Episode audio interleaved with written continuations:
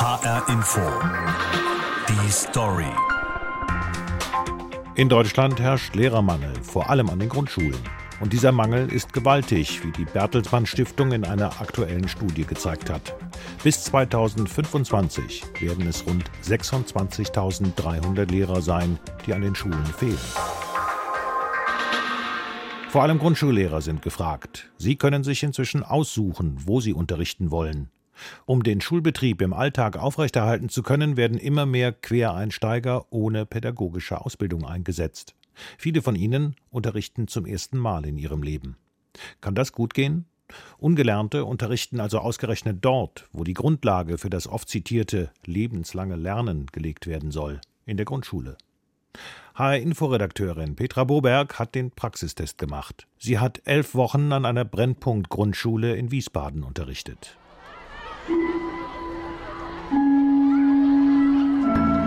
Die Fluktuation ist jetzt ziemlich groß und es sind nicht alles ausgebildete Lehrer. Die Zeiten sind jetzt vorbei. Wir sind ja froh, wenn überhaupt jemand kommt. Das muss man ja sagen. An dem Punkt sind wir schon. Ich denke, dass gerade die Grundschule sehr schlecht dasteht. Und das macht mit unserem Alltag, dass wir unsere Stellen schon seit Jahren selten mit Lehrern besetzt haben, dass wir immer Quereinsteiger oder TVH-Verträge haben. Das heißt auch Leute, die das überhaupt nicht gelernt haben, also die gar keine Qualifikation dafür haben. Wir erleben eine Deprofessionalisierung des Lehramtes auch eine Dequalifizierung, eine Abwertung der Arbeit der Grundschullehrerinnen und Grundschullehrer in Deutschland, die es in dieser Form seit den 1960er Jahren noch nicht gegeben hat. Es ist schon Abenteuer. Freitagmorgen, 26. April, 6.30 Uhr. Das HR-Fernsehteam steht vor der Tür. Es wird mich elf Wochen bei meinem Selbstversuch als Grundschullehrerin begleiten und mir immer wieder Fragen stellen. Ich bin nervös, die Nacht war unruhig. Also ich finde es schon aufregend, jetzt dahin zu gehen. Und ich weiß überhaupt nicht, was mich erwartet. Ich kenne die Kinder nicht, ich kenne die Lehrerin nicht. Ich weiß, die haben ziemlich viel zu tun in der Schule. Und das ist eigentlich so für mich jetzt das Schlimmste, dass ich überhaupt nicht weiß, was kommt auf mich zu. Und wenn jetzt auch eine schwierige Situation ist, wie soll ich eigentlich damit umgehen? Wie mache ich das? Wie kriege ich die gebändigt, wenn die laut sind? Wenn die nicht das machen, was ich, was ich gerne möchte? Elf Wochen werde ich an einer sogenannten Brennpunkt-Grundschule in Wiesbaden unterrichten. Der Bedarf ist echt, meine Bewerbung kein Fake. 34 Nationen, 95 Prozent Migrationshintergrund. Mein Stundenplan habe ich schon. Sechs Stunden in der 1e, 22 Kinder. Ich unterrichte Musik und Sachunterricht. Hinzu kommt Deutsch in der 4D, ganz alleine vor 23 Schülern, deren Namen ich noch nicht kenne. Einige soll ich im Blick behalten, rät mir die Klassenlehrerin in einem Vorgespräch, weil sie Tabletten nehmen oder zu Hause geschlagen werden. Manche seien respektlos und aggressiv, aber sonst sehr dankbar. Okay, denke ich, aber was bedeutet das für mich? Wie gehe ich mit ihnen um? Soll ich streng sein, zugewandt oder beides? Noch ein kleiner Schluck Kaffee, dann steige ich ins Auto, starte in meinen neuen, völlig fremden Berufsalltag. Ohne Vorbereitung, ohne Einführungsseminar. Auch das ist normal unter den aktuellen Umständen an den Schulen. Ich schwitze, mein Magen meldet sich. In 15 Minuten beginnt meine erste Unterrichtsstunde. Das Fernsehteam begleitet mich bis zum Schultor, fragt, wie es mir geht. Was soll passieren? Ich schaff das. Ich krieg das hin. Die ersten beiden Wochen darf das Fernsehteam nicht dabei sein. Ich soll erst ankommen, die Schüler, das Kollegium kennenlernen, rät Verena Böhm, die Schulleiterin. Mit ihr habe ich drei Wochen zuvor mein Bewerbungsgespräch geführt in ihrem Büro.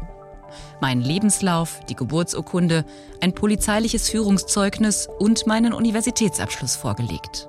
Ein Magister in Germanistik. Doch reicht das aus, um Grundschulkinder zu unterrichten?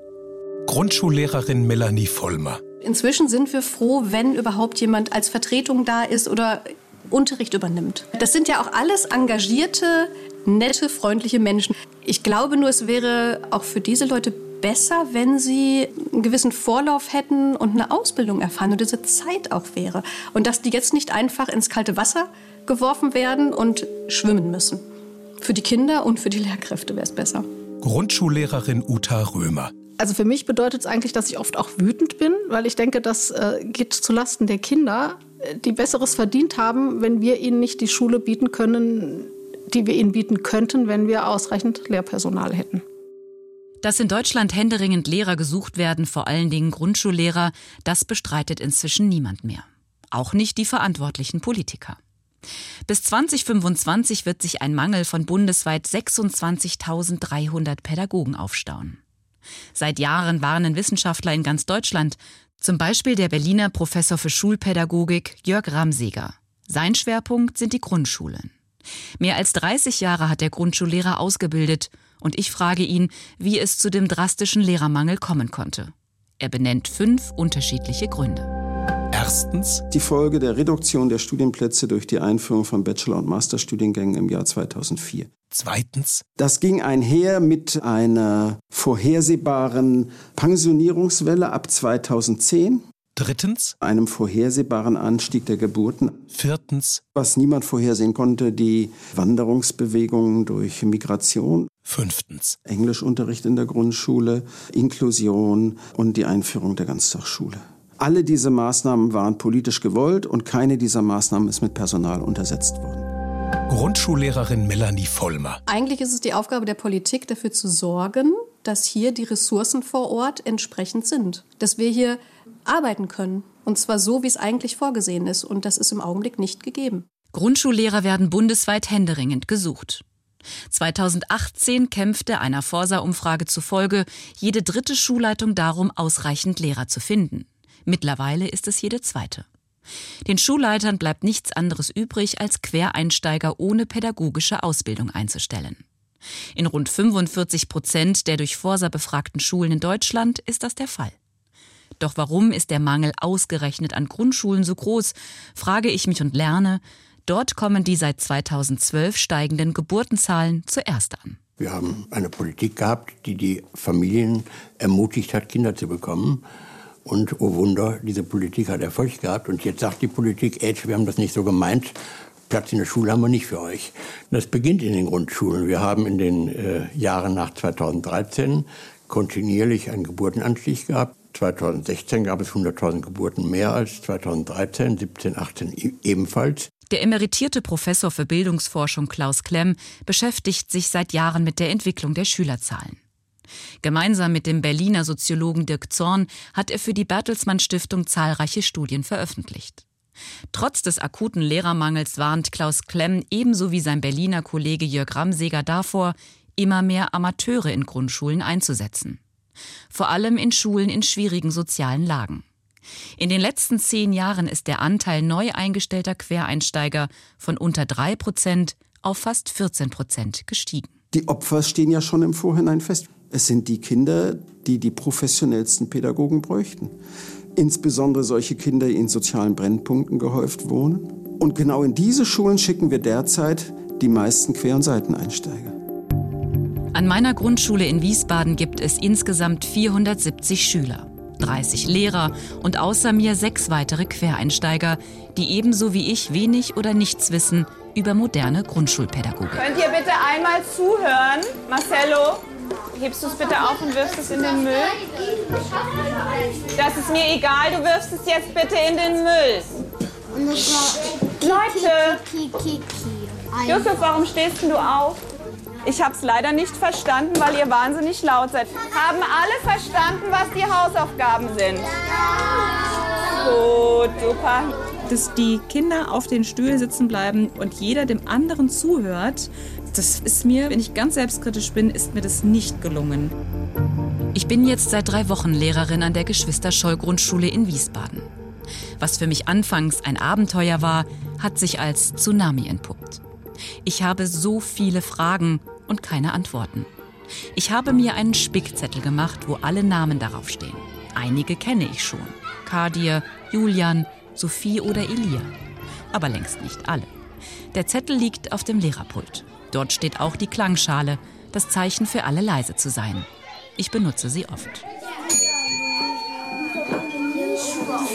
Leute, ihr hört nicht zu.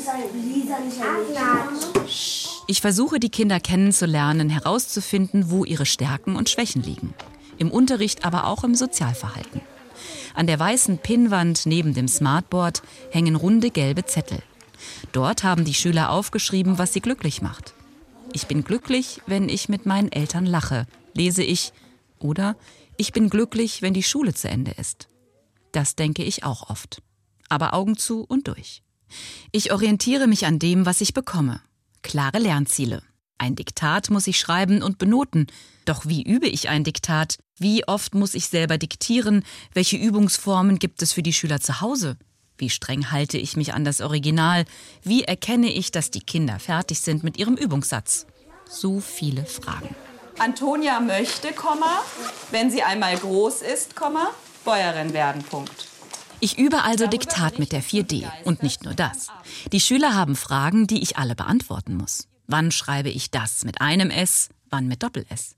Warum schreibe ich Häuser mit EU und nicht mit EU? Und was ist nochmal ein Substantiv? Theoretisch weiß ich das natürlich alles, aber wie erkläre ich es am besten? Mir fehlt die Didaktik. Ich schwitze, mein Herz klopft.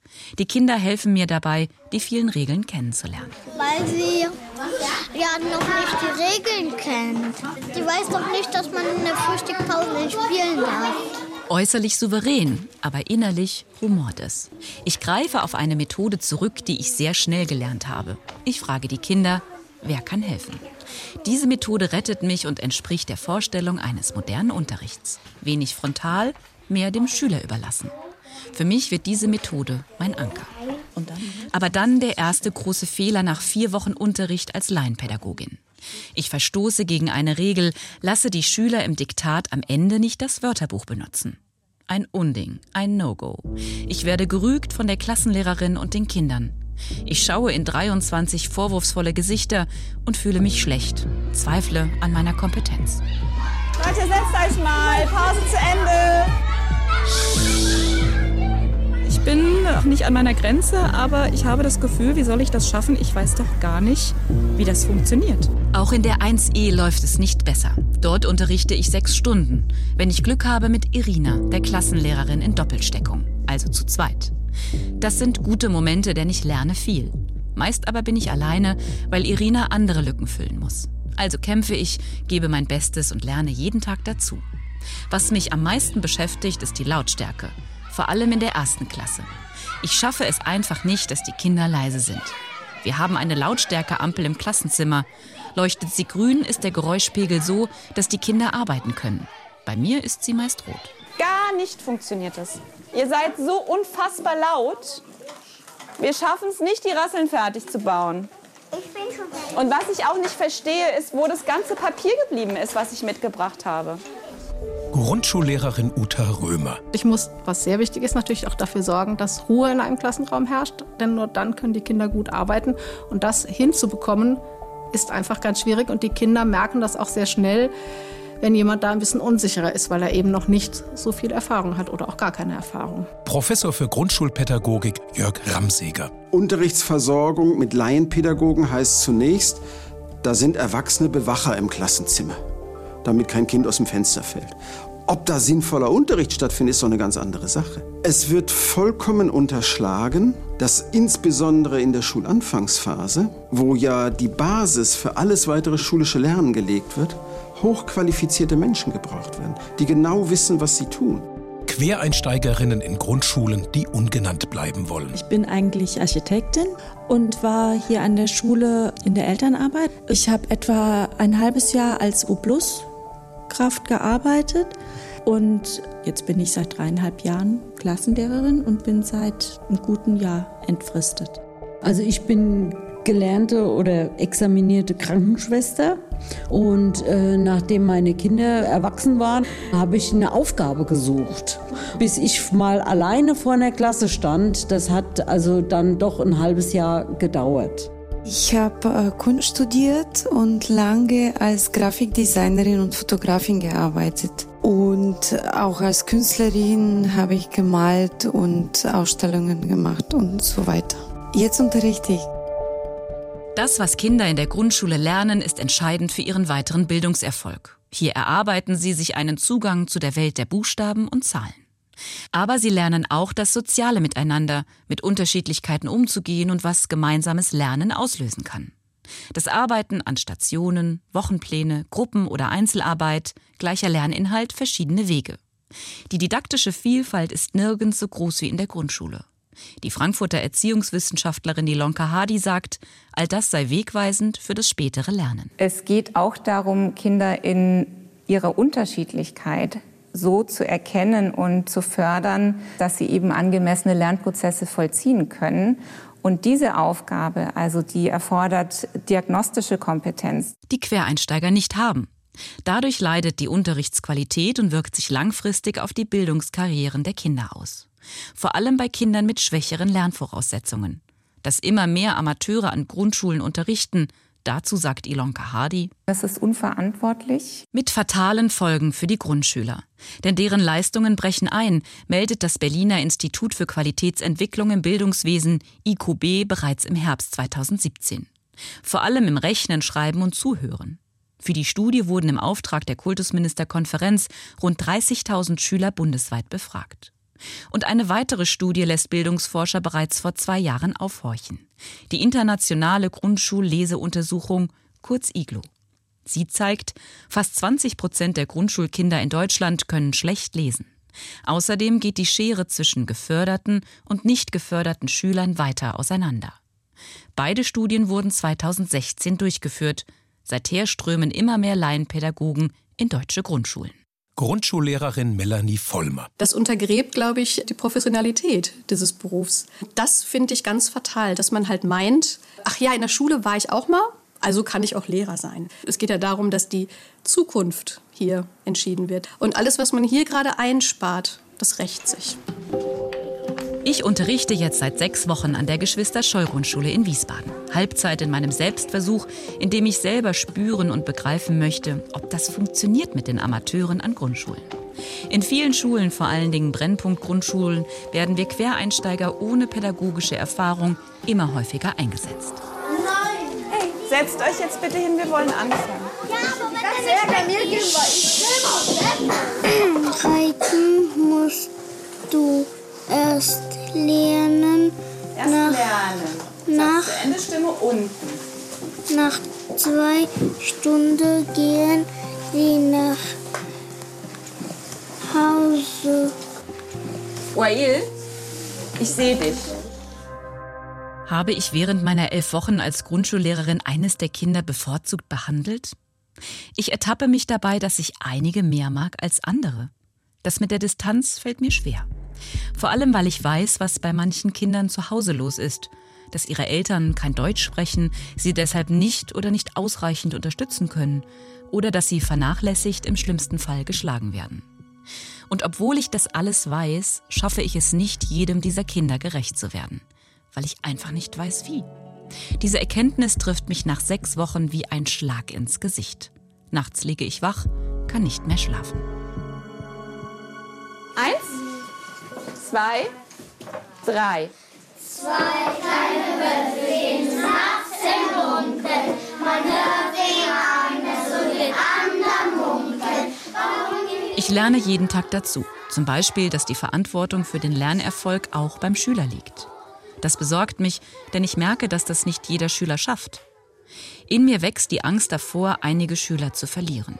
Manche schalten nach zehn Minuten ab, spielen mit ihrem Spitzer, schwätzen oder kippeln.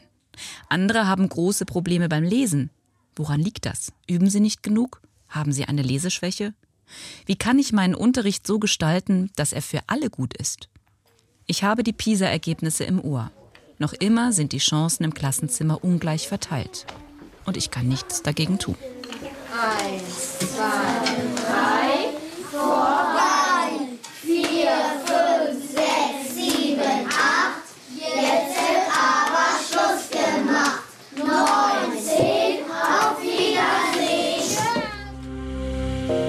Lehrermangel, wie wir ihn im Augenblick erleben, wird die Chancenungleichheit in unserem Land verschärfen. Er trifft vor allen Dingen die Schulen in schwachen sozialen Gebieten und er trifft weniger die Schulen in privilegierten Stadtteilen. In diesem Jahr feiert die Grundschule ihr 100-jähriges Bestehen. Es war die Weimarer Nationalversammlung, die 1919 erstmals eine allgemeine Schulpflicht für ganz Deutschland verankerte. In der Grundschule sollten alle Kinder gemeinsam zur Schule gehen, unabhängig von ihrer religiösen, wirtschaftlichen oder gesellschaftlichen Stellung. Eine Schule für alle. Doch anders als in anderen Industrieländern hängt der Bildungserfolg in Deutschland 100 Jahre später noch immer vom Elternhaus und der Förderung durch die Familie ab. Auch die Ergebnisse der internationalen Schulleistungsstudie PISA aus dem Jahr 2016 bestätigen das. Vor allem Jugendliche erleben die wachsende Ungleichheit. Eine aktuelle Forsa-Umfrage zeigt, rund die Hälfte der befragten 14- bis 21-Jährigen glauben nicht daran, dass alle Kinder in Deutschland unabhängig von ihrer sozialen und kulturellen Herkunft die gleichen Chancen auf gute Bildung haben. Dabei wäre es so einfach. 91 Prozent der befragten Schüler wollen einfach nur qualifizierte Lehrer.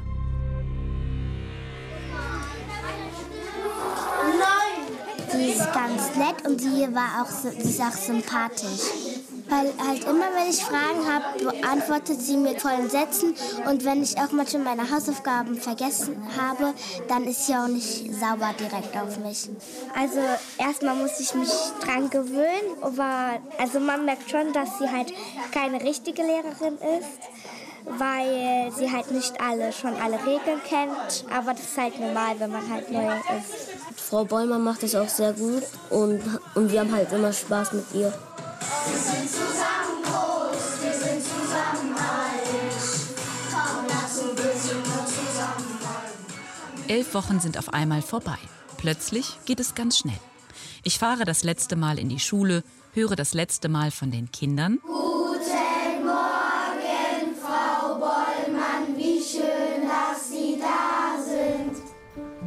gehe das letzte Mal ins Lehrerzimmer, begrüße meine Kollegen, schaue in mein Fach auf den Vertretungsplan. Ich esse ein Stück Kuchen. Kuchen gibt es fast immer. Die Stimmung ist ausgelassen. Alle freuen sich auf die Ferien. Ich aber bin zwiegespalten. Ab morgen bin ich wieder Journalistin. Eine völlig verrückte Vorstellung, oder nicht? Irgendwie bin ich aber auch froh. Die ganzen Fragen lösen sich in Luft auf. Doch noch bin ich in der Schule und die 1E will sich von mir verabschieden. Ich habe Eis mitgebracht, die Kinder jubeln. Doch plötzlich wird es mucksmäuschenstill. Alle 22 Kinder stellen sich ordentlich in eine Reihe. So gut hat es lange nicht geklappt. Nur für mich. Sie wollen sich verabschieden und haben etwas vorbereitet. Jedes Kind schenkt mir eine Rose und einen Wunsch. Ich wünsche dir, dass dein Hund immer gesund bleibt. So, sollst du mal schön bleiben? Ich wünsche, du bist immer nett. Ich wünsche, dass du gesund bleibst. Oh, ich fange an zu weinen. Ich wünsche dir, dass du immer eine tolle Frau Bollmann bist. Eine Frau Bollmann, die elf Wochen an einer Grundschule unterrichtet hat, um als Journalistin besser beurteilen zu können, wie es sich anfühlt, als Laienpädagogin zu unterrichten. Und was die wachsende Zahl an Quereinsteigern für Schüler und Schule bedeutet. Ich habe dabei großen Respekt gewonnen vor dem, was Grundschullehrer jeden Tag leisten. Und ich habe gelernt, nur zu unterrichten, das reicht nicht. Ich musste vor allem erziehen und integrieren. Wenn ich mir nach elf Wochen als Laienpädagogin etwas wünschen dürfte, dann wäre es, dass Quereinsteiger eine bessere Vorbereitung bekommen und in der Anfangszeit eine enge Begleitung. Denn daran mangelt es. Vom 10-Meter-Brett ins kalte Wasser zu springen, ist einfach für alle schwierig. Für mich als ungelernte Hilfskraft, für die Kollegen, die mich wahnsinnig unterstützen mussten in ihrer Freizeit und auch für die Kinder. Es ist natürlich Unruhe für die Kinder. Viele Regeln, die sie schon kennen, werden nicht mehr eingehalten. Buchstaben werden anders vermittelt, als sie es eigentlich gelernt haben. Es ist viel lauter im Unterricht. Das alles hat mir gezeigt, Fachwissen über den Stoff alleine reicht nicht aus. Gerade im didaktischen Bereich brauchen Lehrkräfte ohne pädagogische Ausbildung viel Unterstützung. Denn sie müssen wissen, wie Kinder lernen und wie sie ihnen dabei helfen können. Nur dann können Quereinsteiger ein sinnvoller Ersatz für fehlende Lehrkräfte sein. Ich habe wirklich versucht, ein solcher Ersatz zu werden. Aber mein persönliches Fazit lautet, bin wirklich weit davon entfernt zu sagen, dass ich jetzt hier professionell als Grundschullehrerin arbeiten könnte. Also das habe ich nicht geschafft. Grundschullehrerin Melanie Vollmer. Wir brauchen Leute, die wissen, was sie tun, die gut ausgebildet sind, die Erfahrung haben und die eigentlich maximale Arbeit leisten können. Das brauchen wir hier, weil die Kinder es aus einer anderen Quelle eigentlich nicht bekommen können. Die brauchen uns.